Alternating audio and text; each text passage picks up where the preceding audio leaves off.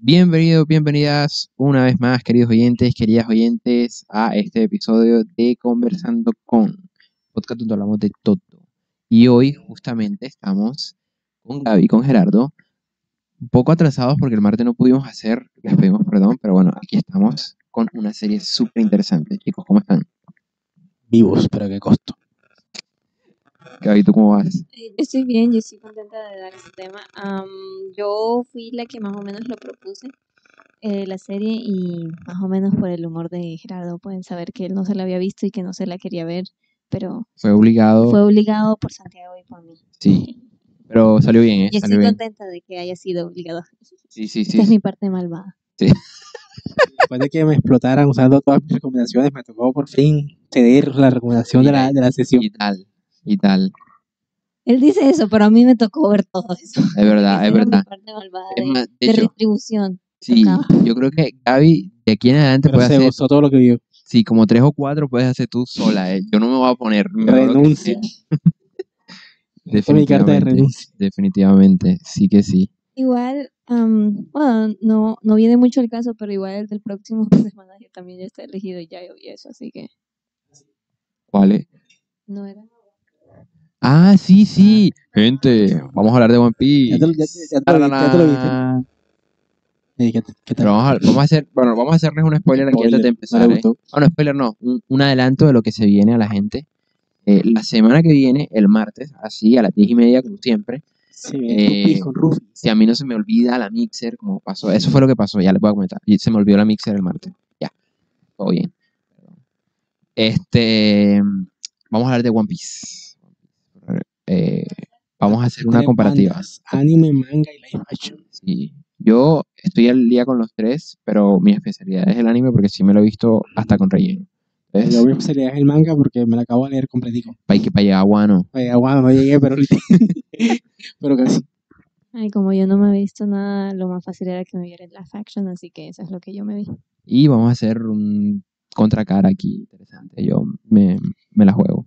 Bueno, dejando eso de lado, ya empecemos con el de hoy. Gaby quiere ansiosamente hablar, así que ella es la que va a presentar la serie. Bueno, sí, hagamos como siempre un resumen. Un resumen eh, a líneas generales de cómo va y lo vamos a ir detallando. Bueno, eh, yo supongo que la mayoría se ha visto de este anime porque en general es muy famoso. o sea, aun cuando Gerardo no se lo había visto, ya sabía qué pasaba, o sea, ya sabía toda la historia. Pero yo recuerdo que cuando yo lo vi, yo no sabía y obviamente eso me impactó más. Pero lo que a mí más me gustó del anime en sí, aparte de que es visualmente muy bonito, en mi opinión, ah, es que la música clásica está muy, muy bien hecha, o sea, combina bastante. con- Ciertamente. con, con el estado emocional de los personajes y todo esto. Y uno cuando no sabe mucho, uno lo puede como empatizar bastante con lo, con lo que muestran. Pero a líneas generales, lo que se trata el anime es de este protagonista que se llama Arima Kousei. y él es un pianista que cuando era muy joven ganó muchas competencias, muchas competencias.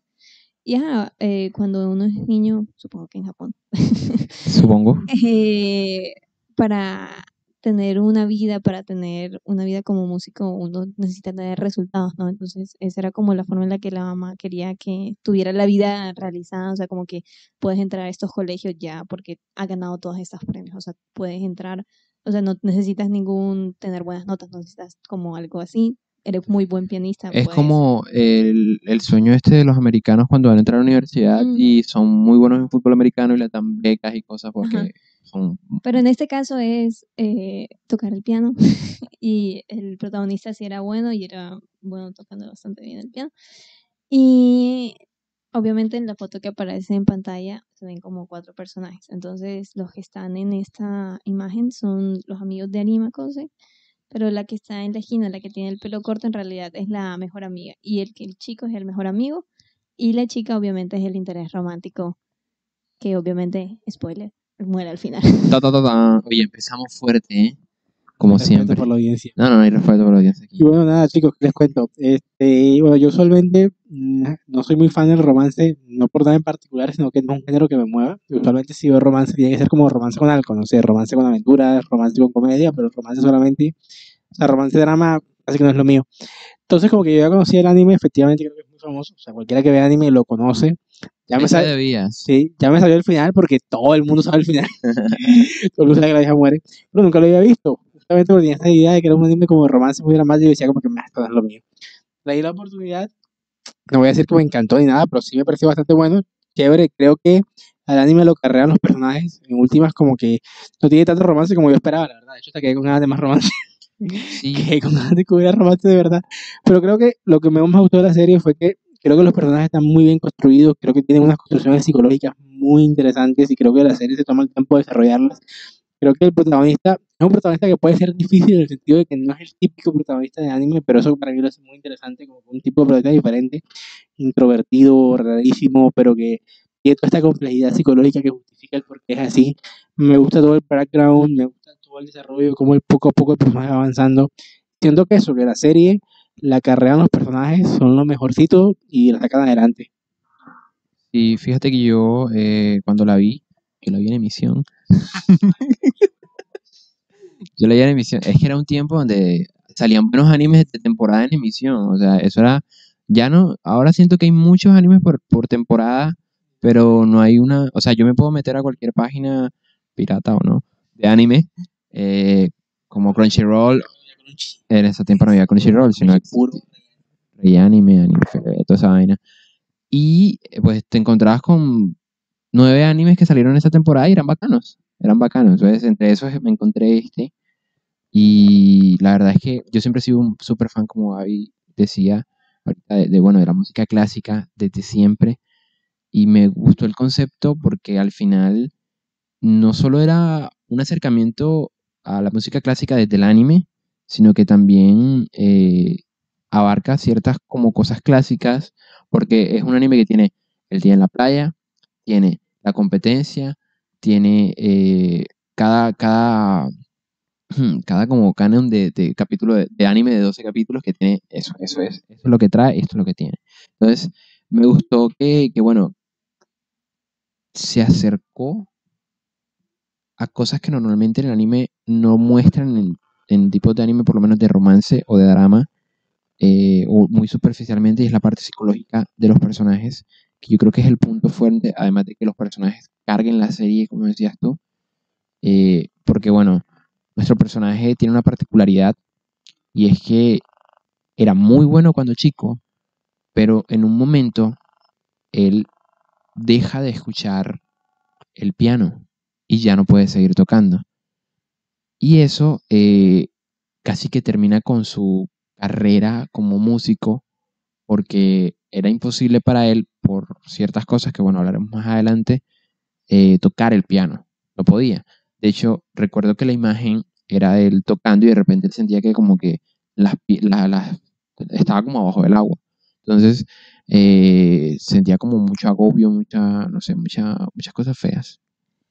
Eh, es como un, una imagen interesante porque en realidad es como esto de, de que estaba debajo del océano. Para mí esa fue como la interpretación que yo le di. Y luego cuando él hace como el último, está en la competencia y está tocando la por última vez y luego siente como ella se une a él tocando, están encima del océano. O sea, es como ya superando ese tramo, o sea, ya superando, ya estando encima de él, pero no negando que está ahí, o sea, como que estando flotando encima de él. O sea, me pareció como una imagen interesante ahí, o- aparte de que muy bonita. Sí, sí, sí. El anime es muy lindo, ¿eh? Tiene muy buen apartado estético. Tiene buenos colores. Sí, justamente eso iba a decir. Creo que lo que más me gustó, aparte de lo que comenté, fue que el apartado visual, dirección, sonido, todo es espectacular. O sea, a veces pasaban cosas que a mí no me interesaban tanto, como que, oh, el décimo problema de que el protagonista no escucha el piano, pero se veía tan hermoso todo. Y esta escena de cuando está sumergido es tan bella que igual te atrapa. O sea, realmente se nota que le metieron chambita al, al anime. Bueno, pero lo que yo iba a decir es que algo que dijo Gerardo que fue como el género romance. Yo en realidad nunca lo vi a este anime como particularmente romance. O sea, como que él dijo que él terminó esperando más romance, pero yo cuando lo empecé a ver, yo, digamos que no lo estaba viendo, yo, yo lo vi más por el género música. O sea, como que yo cuando lo busqué pensé, estaba buscando eh, un anime de música. Y cuando lo empecé a ver más, sentí que era como del género, no, no slice of life, pero como de ese sentido de que más bien estaban tratando, tratando un momento en particular de, de esto, de la vida de estos personajes. Y obviamente fue un, es un momento en que los cuatro personajes que se muestran y que es un momento que les marca. Obviamente en esta imagen que mostramos no hay otro personaje que también es un personaje que me encantó. Ok, sí. La hermana, sí. Ah, Nagi.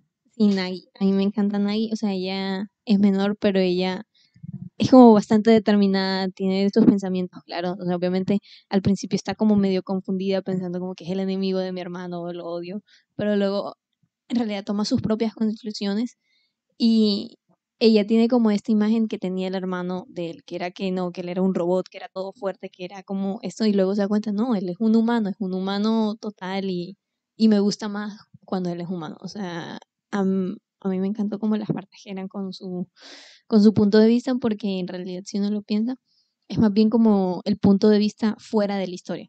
Es como el punto de vista de alguien viendo la historia desarrollarse también. Hay un punto interesante ahí y es que, bueno, eh, él desde full pequeño era el mejor y de hecho su apodo era el metrónomo humano, porque se decía que él tocaba las canciones perfectamente como estaban en la partitura. Eso también de la mano de la exigencia y un poco de, de lo que decías tú, un poco de, de- de la, de la madre y la posibilidad de, bueno, acceder a cosas porque, bueno, ellos de la cultura japonesa, donde tienes que ser excelente en lo que sea que hagas y te exigen muchísimo y todo el tiempo están como encima de ti.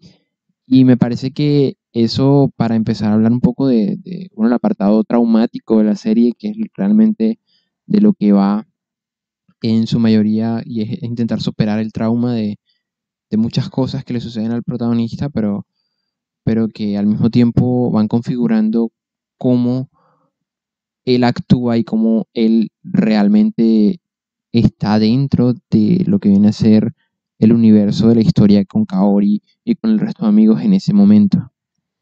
O sea, es interesante porque cuando uno empieza la serie, uno en realidad piensa como que, ah, la madre fue muy estricta, él odia a la madre o algo así. Y luego uno más o menos se da cuenta y a la vez que él se da cuenta que en realidad el trauma que él tiene es que la mamá se murió y que no, nunca pudo como complacerla, pero toda esta, eh, toda esta dureza que tenía la madre era de un lugar de amor, de no voy a estar aquí, ¿quién va a cuidar de mi hijo? O sea, como que quiero que él tenga el futuro. Ni blanco y negro, sino como un personaje con grises.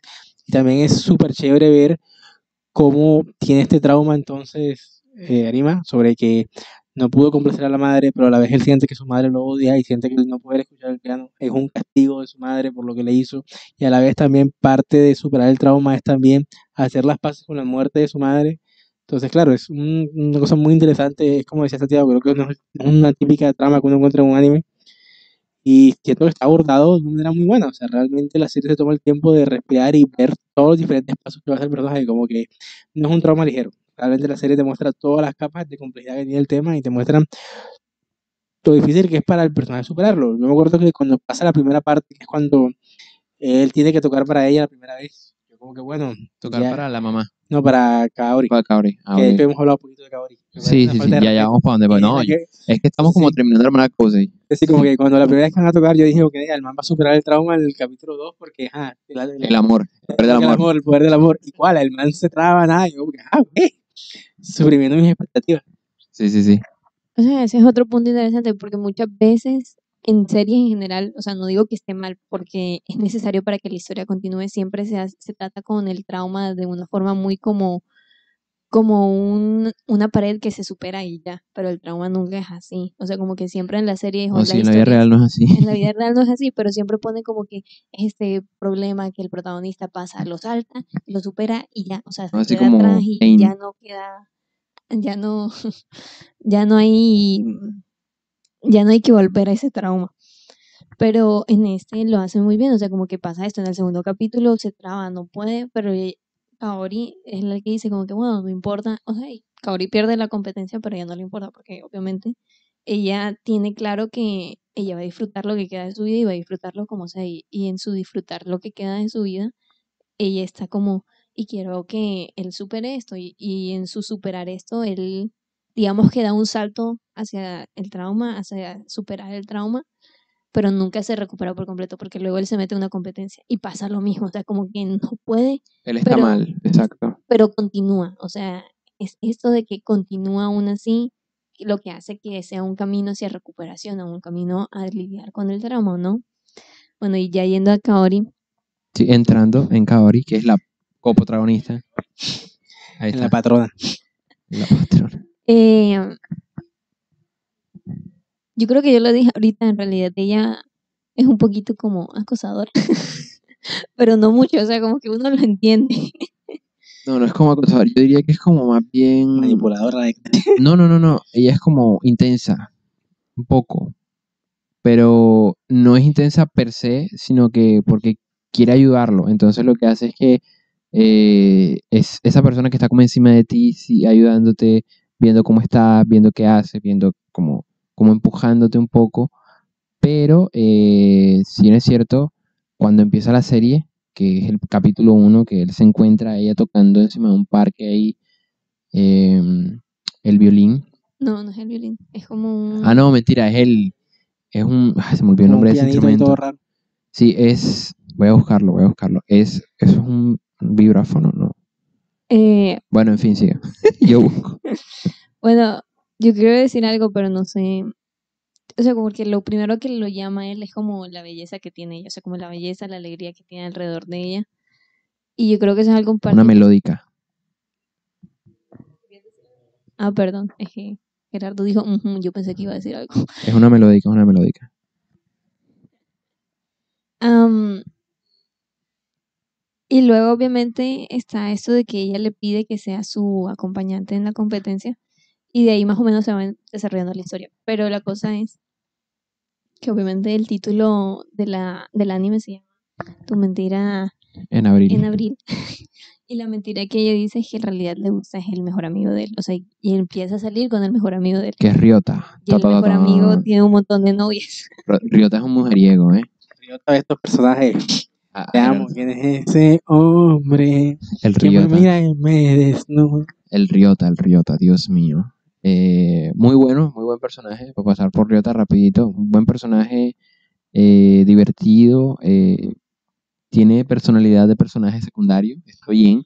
pero tiene como más dentro de él, o sea, como que no, no, no mucho, pero en un momento yo creo que después de que Kaori muere, en realidad él deja que una de las novias mire como los mensajes para que se den cuenta de que estaba saliendo, o sea, como que en realidad él quiere como descansar, como que él dejando ser como criticado por las novias que tenía, o sea, como que ya le dolió, o sea, en realidad le dolió la muerte de un amigo.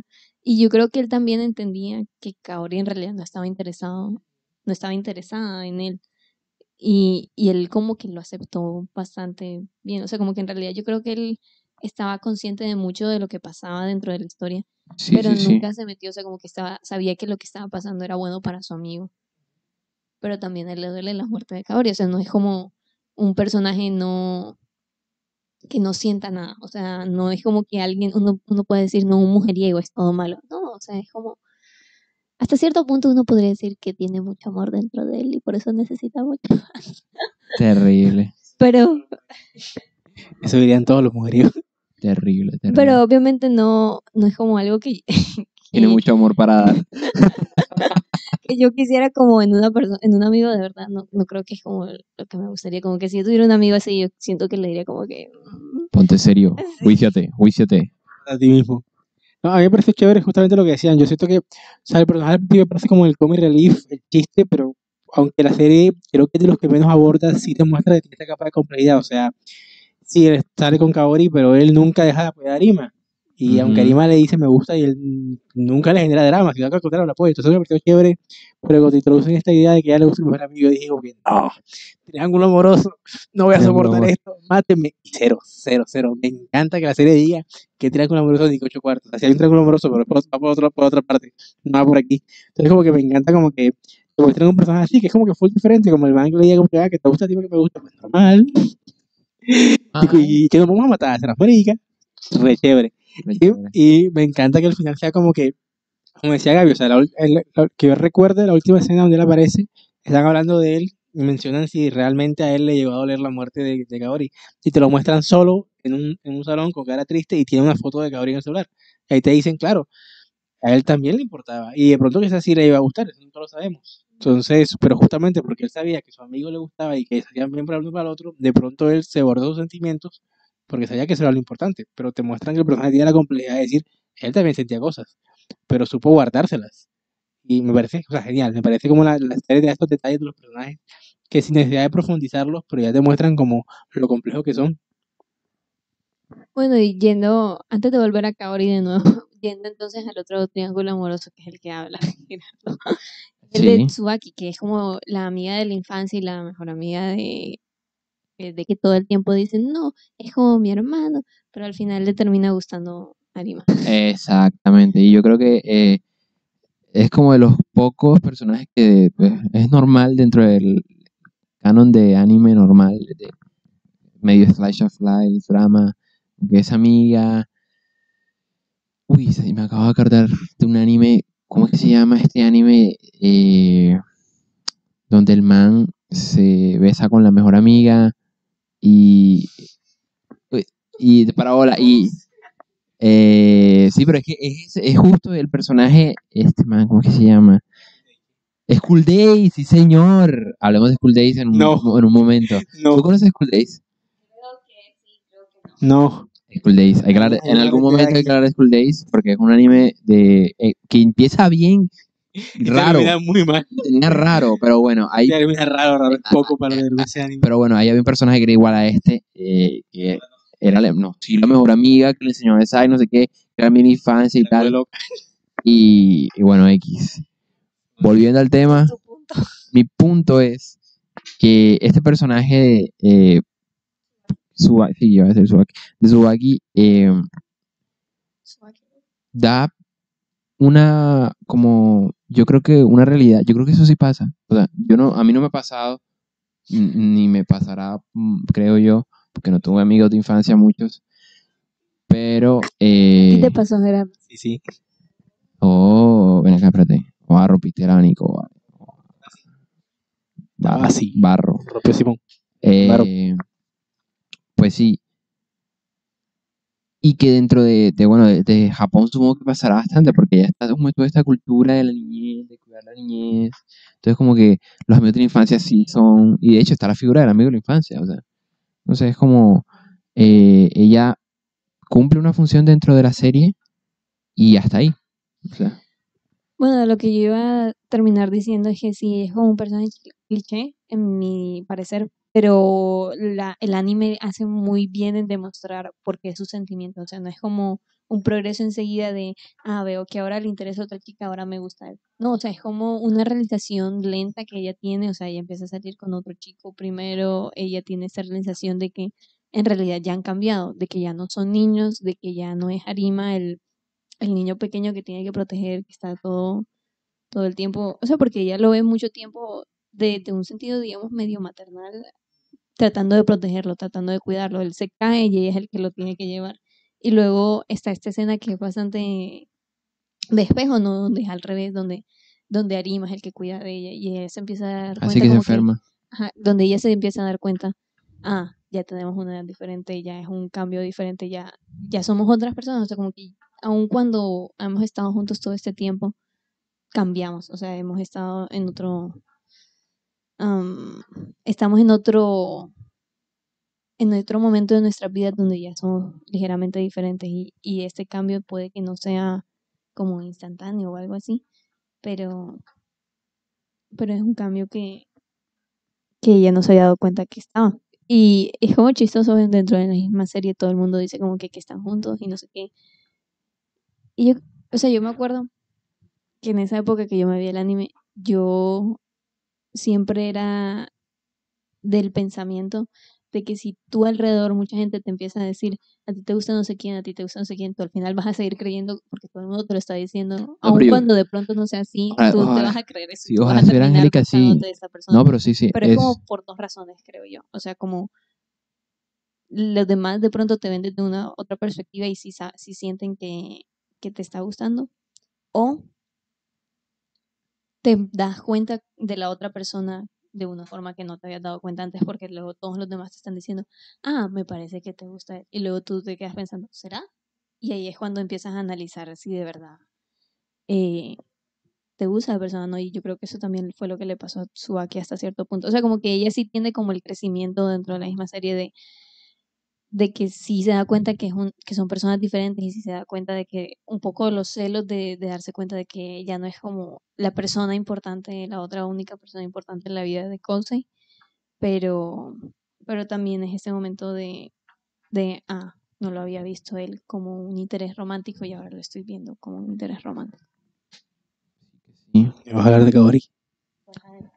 Adelante.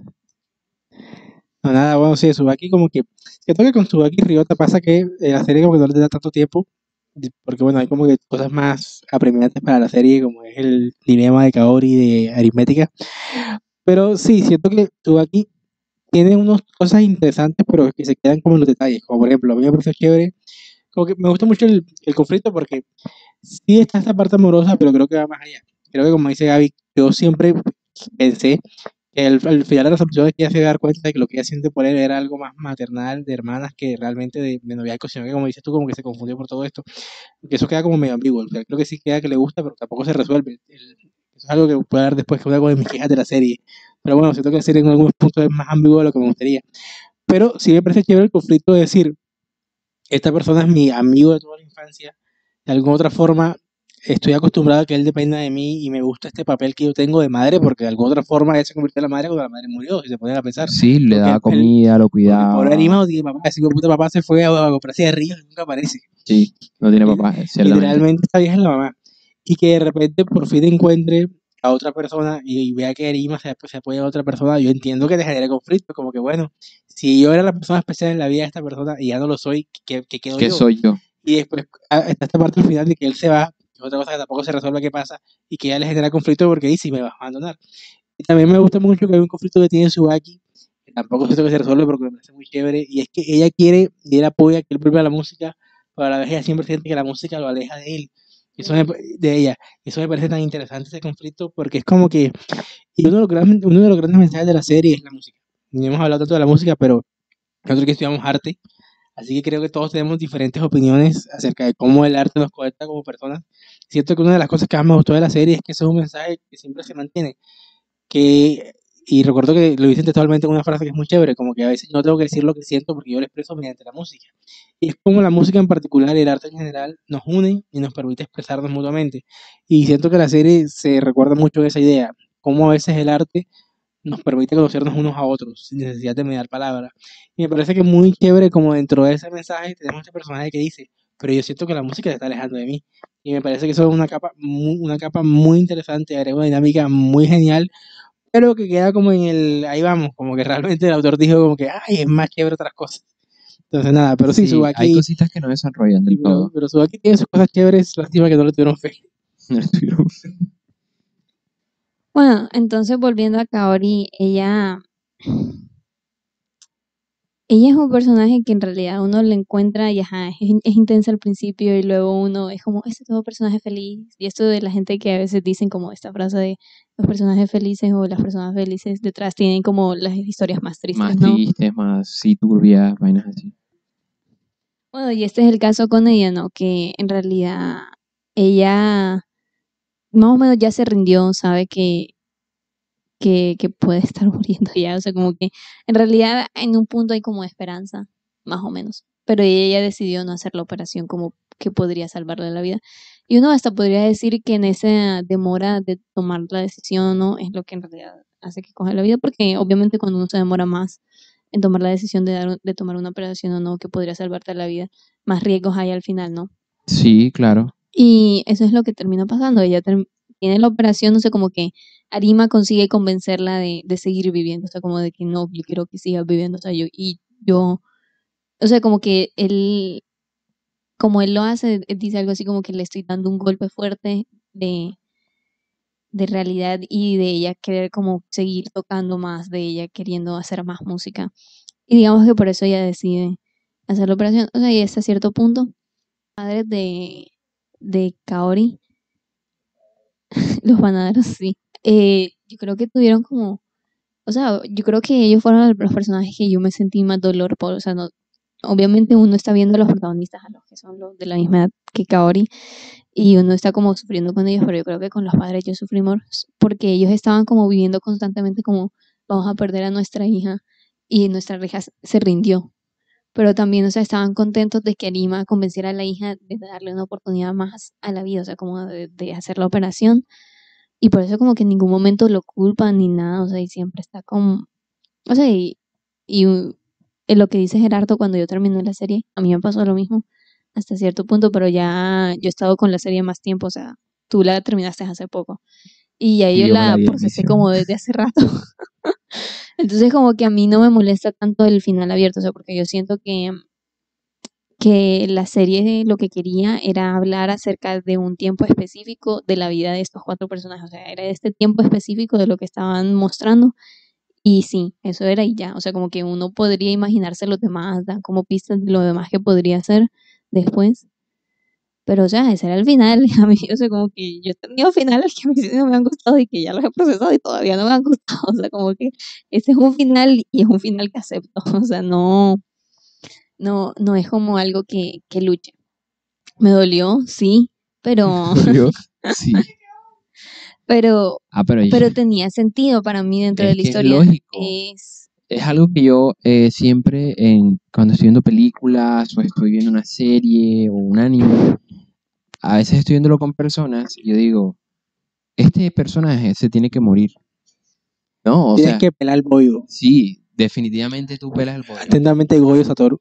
El Goyo, no mentira. Este, sí, no, en serio. Yo, yo digo, si no se muere, No me nada. dañan la película, me dañan la serie, porque no tiene sentido, no tiene sentido que siga vivo, porque ya todo el mundo cerró el Ah, me, tengo que, me tengo que morir por el desarrollo del podcast. Sí, no, todo el mundo tiene que, que, que ya está, todo el mundo avanzó, ya todo el mundo aceptó, incluso cuando hay eh, eh, animes o películas donde hacen efectivamente la operación y pues la persona no sobrevive, es como que, bueno, ya, todos están en la última esperanza, ya, sigan adelante.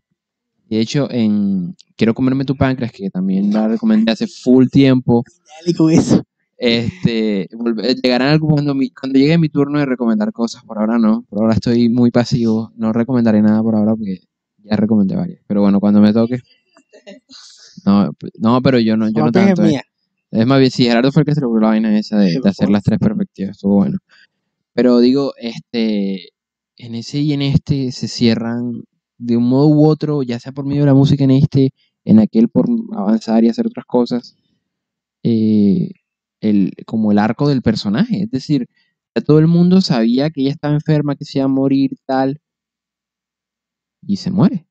No, no, no, no, no quiero. eh, sería como exprimir la serie de más, como para qué. O sea, como hacer una segunda temporada que sería cool, ¿no? O sea, sería cool, pero. Sería, eh, co- a No son- sería a- como diría, como diría aquí en Colombia, ¿a son de qué? ¿De qué? ¿A son de qué? O sea, sería cool ver a, a este man y a ella tocando en conciertos en Alemania y en todas partes. Wow, sí, siendo los mejores eh, pianistas y violinistas juntos, mejor dicho. Pero, no. ¿Para qué? O sea, yo creo que ese es otro punto. eh, que, o sea, no digamos que tenía que morir Kaori, pero también al final, de pronto Barima hubiera quedado muy apegado a ella, o sea, como muy teniéndolo como, como, ah, Sí, como un crush. pero en español, Como. No, creo que no tiene traducción en español, crush. como un bastón. ¿Un O sea? Sí, o sea, lo usaría más o menos ¿Qué? como un bastón, o sea, como, no, o sea, como algo en lo que siempre se estaría Ah, apoyando, como o sea, quedaría- apoyarse. Sí, quedaría Ya. siempre muy dependiente de, o sea, yo creo que con la muerte de ella, más o menos él tiene esta, o sea, no, con la enfermedad es que empie- empieza a tener la separación. O sea, porque Sí. con él empezando a tocar de nuevo en el, en, en la competencia de ella, digamos que empieza a depender un poco de ella, de, de, de- de usarla como lo que se, lo que tiene que usar para apoyarse, para poder tocar. Pero luego cuando ella se enferma, él empieza a tocar solo, empieza a tocar como por su propia cuenta, por querer hacer. Punto de partida. Pero antes de eso está como el, o sea, cuando ella se enferma, que es que no va a, ¿cómo es que se llama? Al showpiece, a, como a una gala donde lo invitaron a ella y a él, y ella no va, pero él ahí está tocando para ella, o sea, como que él logra tocar y lo está haciendo, pero en ese momento lo está haciendo es para ella, o sea, no es como que lo está haciendo por su propio querer. Y luego cuando toca con Nagi, ahí está un poco más, estoy tocando para mí, o sea, pero también estoy tocando para ella. Y luego ya al final, cuando es la escena de la muerte, está tocando totalmente para él, porque quiere también para ella, o sea, como teniendo la esperanza de que sobreviva y que le llegue el sentimiento de que quiero que sobrevivas, pero también es como él soltando todas sus emociones, es más, es el último y es en el momento en que en realidad está más tocando para él mismo que para ella, ¿no? O sea, eh, o sea, y si yo- ella hubiera sobrevivido, yo siento que de pronto, o sea, no que hubiera, o sea, uno está aquí suponiendo, uno no sabe nada. Eh, digamos que de pronto, sí, hubieran quedado como siempre la pareja, el dúo, y, y de pronto el crecer es también crecer aparte. O sea, eso es lo que pasa al final un poco con, con sus mejores amigos, ¿no? Porque él tiene que ir a otro colegio, él tiene que ir a un colegio especializado en música, y ambos amigos son más de deportes que de música. No. O sea, no sabemos si pasó o no, pero uno supone que sí. A mí me parece que Sí, él tocó sea, magníficamente. O sea, yo creo que él sí se fue eh, en pro de, de, bueno, y ya hablando propiamente de, de cómo toca y qué toca y cómo es esa, esa vuelta a la música eh, de, de nuestro protagonista, eh, me parece que ahí está un punto súper importante y es que cuando él vuelve a tocar, no vuelve a tocar como el metrónomo, el metrónomo humano, no. Sino él vuelve a tocar aritmético humano. él, él- él vuelve a tocar este, con sus sentimientos, con su corazón, y era lo que le decía Kaori, toca con el corazón. Entonces, eh, esa vuelta a tocar incluso a sus, a sus contrincantes de que están grandes ya, que son grandes pianistas, que han estado, que sí siguieron el camino, pero sí pudieron seguir tocando. Eh, ¿Cómo es que se llama la, la, la muchacha de Cayo Negro? Aim. Aim. Amy, creo que es No, Amy. es, es algo Aim. Bueno, eh, ahora lo buscamos. Amy, Amy. Ah, bueno, viste casi. Sugar Baby. Sí. Em, y el, y el, el, el, el rubio. Takechi. Takeshi. Ahí está, exacto. Exacto. Eh, esos dos, El Cuando lo ven- de Nagi, a mí me da risa llamarlo así porque él, él decía, ella no es Takeshi-san, ella es la hermana. de Takeshi". ajá, exacto. Entonces- aléjate de mi hermana. Después, como que, ¿por qué? Aléjate con mi hermana. Trátala como mujer. Sí, igual. sí, sí, Bien que eh, cuando lo empiezan a, a ver tocar dicen, ¿qué es esto? Y de hecho esa primera, ese primer toque que hace bien, que incluso no escucha, no que escucha ya como más o menos ahí al final, sino que lo hace como sintiendo y tal, y con los ojos cerrados. Transporta a otra parte donde ellos dicen, ¿pero qué es esto? Además, ¿quién es Takeshi? Y entonces todos, eh, ¿quién es? ¿Quién es? ¿Quién es? ¿Cómo se llama el principal? Aritmética. Es que este man, diciendo, este man diciéndolo así me, me confundió, pero bueno. eh, para que lo recuerdes. Arima. eh. ¿Quién es? ¿Qué está haciendo? Y entonces, incluso los jueces es como que no está haciendo la partitura. ¿Qué está haciendo? O sea, sí la seguía, pero no la estaba tocando correctamente, con el tiempo correcto, sí. Cosa que él nunca había hecho. Y entonces después a los otros se le pega también. Porque los otros empiezan a tocar incluso, si es este Takeshi, O metro- metrónomo humano. Y ella sí sabía cómo él tocaba con las emociones antes y ella como que siempre quería que él volviera a tocar así. O sea, como que digamos hasta cierto punto, ella, ella tenía el mismo plan que Kaori. Porque Kaori y ella habían visto a Kosi tocar antes de que... estaban sentadas juntas, sí, ¿verdad? Menos obsesiva. eh, Y hermano lo tenían bien traumado. Bien, bien traumado. Y luego cuando Cosi en la primera competencia, que obviamente pierde porque deja de tocar, eh, él, él se da cuenta como que ya no, él, él es humano, pero, o sea, como que se parte toda la imaginación que él tenía de él y, y deja de tocar Takeshi. Así que no, es- no es el héroe que esperaba que fuera. Sí, él, él, sí, exacto. Decía, porque todos fueron, o sea, fueron Emi, fue, fueron la hermanita, fueron todos a ver que él iba a tocar de nuevo después de como 10 años, una cosa así. Entonces, como que, durísimo. No, 10 años, pero Dos. ¿Son dos? dos. O sea, sí, porque él tiene como 14, o sea, no, No, sí es cierto, es verdad. Bueno, No sé si se fue una inconsistencia o qué, pero Cuando a ti te dicen que llevan dos años sin tocar y te los muestran en el pasado, están todos chiquitos. Y cuando te los muestran ahora, están todos grandotes. Y tú te das como que aquí pasó tiempo, no dos años. Yo, no jodas, estos dos años fueron. No, no, de pronto sabes que La pubertad les pegó. yo- les pegó duro, pero no, yo creo que eh, yo creo que de pronto es como una representación de, de esa ni- niñez de que estaban chiquitos. Algo así. Yo diré que los niños crecen rápido, así que Sí, para mí o es sea, de do- plausible. O sea, de 12 a 14 un niño varón crece al- bastante. Claro, pero pues, Esos comían purina cachao. purina cacha, Bienestarina, soy puta. tarina. Eh, bueno, entonces Takashi, Takashi, Takeshi, Takeshi. Takeshi Aiza es el que deja de tocar, por eso es como que no puede volver a tocar, es como raro. Y luego la hermana, obviamente, ya hablamos de Nagi, eh, tiene como este odio hacia Arima, por eso, entonces trata de, o sea, no sé, como que hace un montón de bromas pequeñas, es muy chistoso en un momento. O sea, para mí fue chistoso, porque como reacciona Arima es como que no se da ni siquiera cuenta, piensa como que, ah, soy yo, yo que me está pasando esto, yo sí soy torpe, ah. Sí, soy traste. Y bueno, hablando de eso, como que ahora que decía Santiago dijo algo que me pareció muy chévere. Y también me gustó mucho. Y aquí me voy a poner mamador. Pero aquí, hablando de que estudiamos arte, como que a mí me gusta mucho este mensaje de. eh, a veces vivir del arte es salir un poco de lo, de lo académico, de, lo, de, lo- de las reglas y, y vívelo.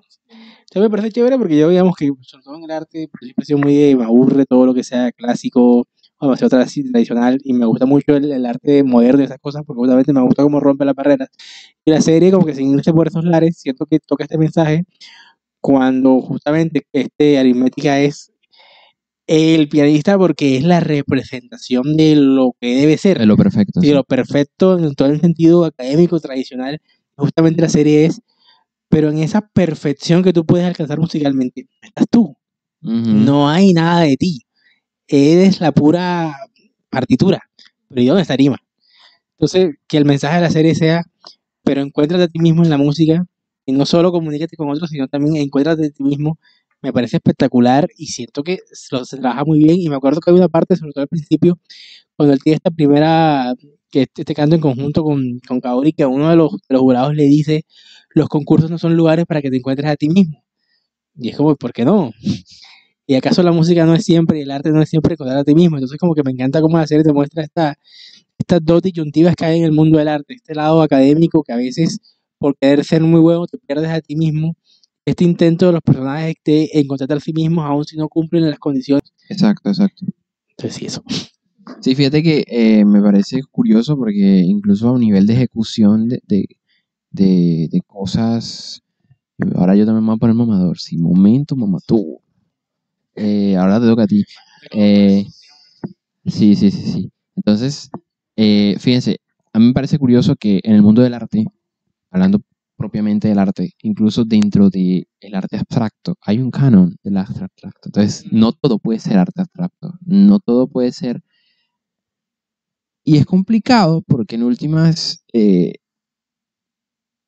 y me recuerdo la clase que tuvimos de estética, eh, eh, Se puso mamador. la, la obra de arte debe, debe encaminar un poco lo que quiere ser. Pero tú también tienes ese, ese Luigi Paraíso. Gracias, profesor Guillermo. Este, no solo dictamina lo que quiere ser, sino que cuando el artista mete su mano, según esta teoría, eh, se tira la obra de arte. Entonces es un problema.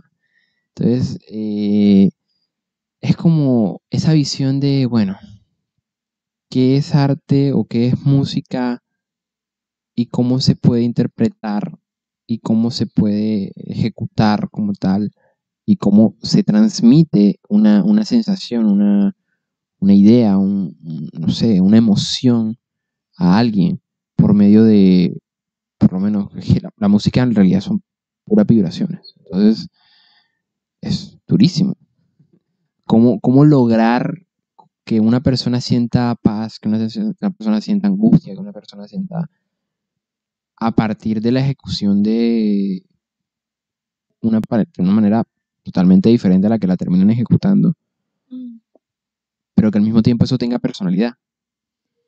Porque al final, o sea, como que el, en la misma serie lo preguntan, ¿no? O sea, más que todas estas partituras, o sea, hay, hay nuevos compositores, sí, pero uno no, muchos no los conocemos. O sea, yo creo que el, el que más conozco yo es como Glass, creo, o sea, el nuevo compositor de música clásica, pero es No, más o no. menos, no estoy segura si es Glass el nombre. Pero, Yo o sea, de música clásica y no de películas, porque obviamente todos conocen a Hans Zimmer y no sé qué, pero mm, yo No, estoy no creo que hablando... todos, pero bueno, está bien. Está bien. Los compositores de la modernidad, ¿no?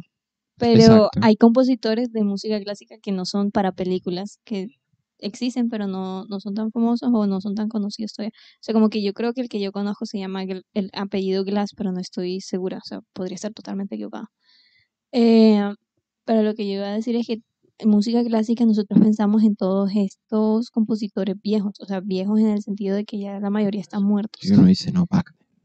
que están muertos y, y en realidad tú no les puedes preguntar como que qué sentimiento, o sea, uno, uno puede sentirlo, ¿no? Uno puede como interpretar por el sentimiento que les da la música, qué, qué, qué emoción querían transmitir, qué historia querían transmitir, pero en realidad no, no es por- 100% seguro.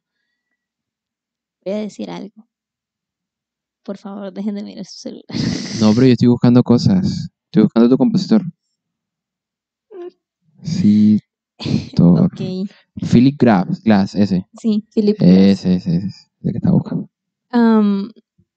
Bueno, entonces esta, en la misma serie ponen esto, esta duda de que cómo, cómo se puede saber en realidad si lo que estaba interpretando la persona es lo que sacaría el compositor. No se puede, entonces nada más se puede como con lo justo, justo que tiene la partitura porque no hay de otra, o sea, no, todos estos otros compositores están muertos. Y aún así hablar con uno es difícil, o sea, tú no, tú- es como o sea, no- tratar de hablar con un autor de un libro, o sea, a menos que sea tu amigo, es como difícil. Ni por Twitter, o sea. Arroba Beethoven, hey, cachón, ¿cómo tocó ¿Cómo tocó esto? ¿Cómo es que fue? Y no, es curioso, es curiosísimo y al mismo tiempo eh, yo creo que configura una realidad dura. Nos cuenta eh, la construcción de, de cómo se mejora una persona, cómo logra superarse, cómo logra ser mejor, pero al mismo tiempo te da los altibajos. Yo creo que no muchas series se centran en mostrarte que el camino es difícil. Y yo creo que con estos personajes uno puede centrarse y encontrar en últimas una... Si, si alguien estuviera pasando como por un momento difícil, yo creo que podría decir, "Joa, si este man, con todo y que la mamá era, era súper estricta, yo creo que yo puedo. Yo creo que un yo puedo, al menos a alguien le dará, a alguien le tuvo que haber dado, o incluso a la gente que está intentando aprender música. De pronto, eh, es porque aprender música es complejo. Pues es complejo, es completo. Y ahora estoy eh, con piano y es, bueno, no es difícil, pero sí que hay que tener una, una constancia sí, y, y estudiar, toca estudiar, o sea, de verdad toca sentarse y decir, bueno, esto es una escala, esto es un acorde, esto es no sé qué. Entonces, sí, yo creo que eh, de pronto como apoyo, incluso, y vuelvo a Your Lane in April, eh, muestra como el- la historia de alguien. Eh, algo que no tiene que ver, pero que tiene que ver, es que se me acaba de ocurrir esta frase, que yo no sé si conocen el anime o, o la manga Blue Lock, que es el de fútbol. Ujú. Eh, creo que fue en ese, no estoy totalmente segura, pero es, un- es una frase que más o menos es- se ha dicho varias veces en diferentes mangas y en diferentes animes, que es como cuando uno es bueno en algo, es que uno tiene la libertad de expresarse bien en esa cosa. O sea, como que en Blue Lock específicamente lo utilizan como que soy bueno en esto, tengo poder, soy libre de, de divertirme en el tener poder en- dentro de este juego. Creo que fue ahí o fue en otro. Pero Bueno, yo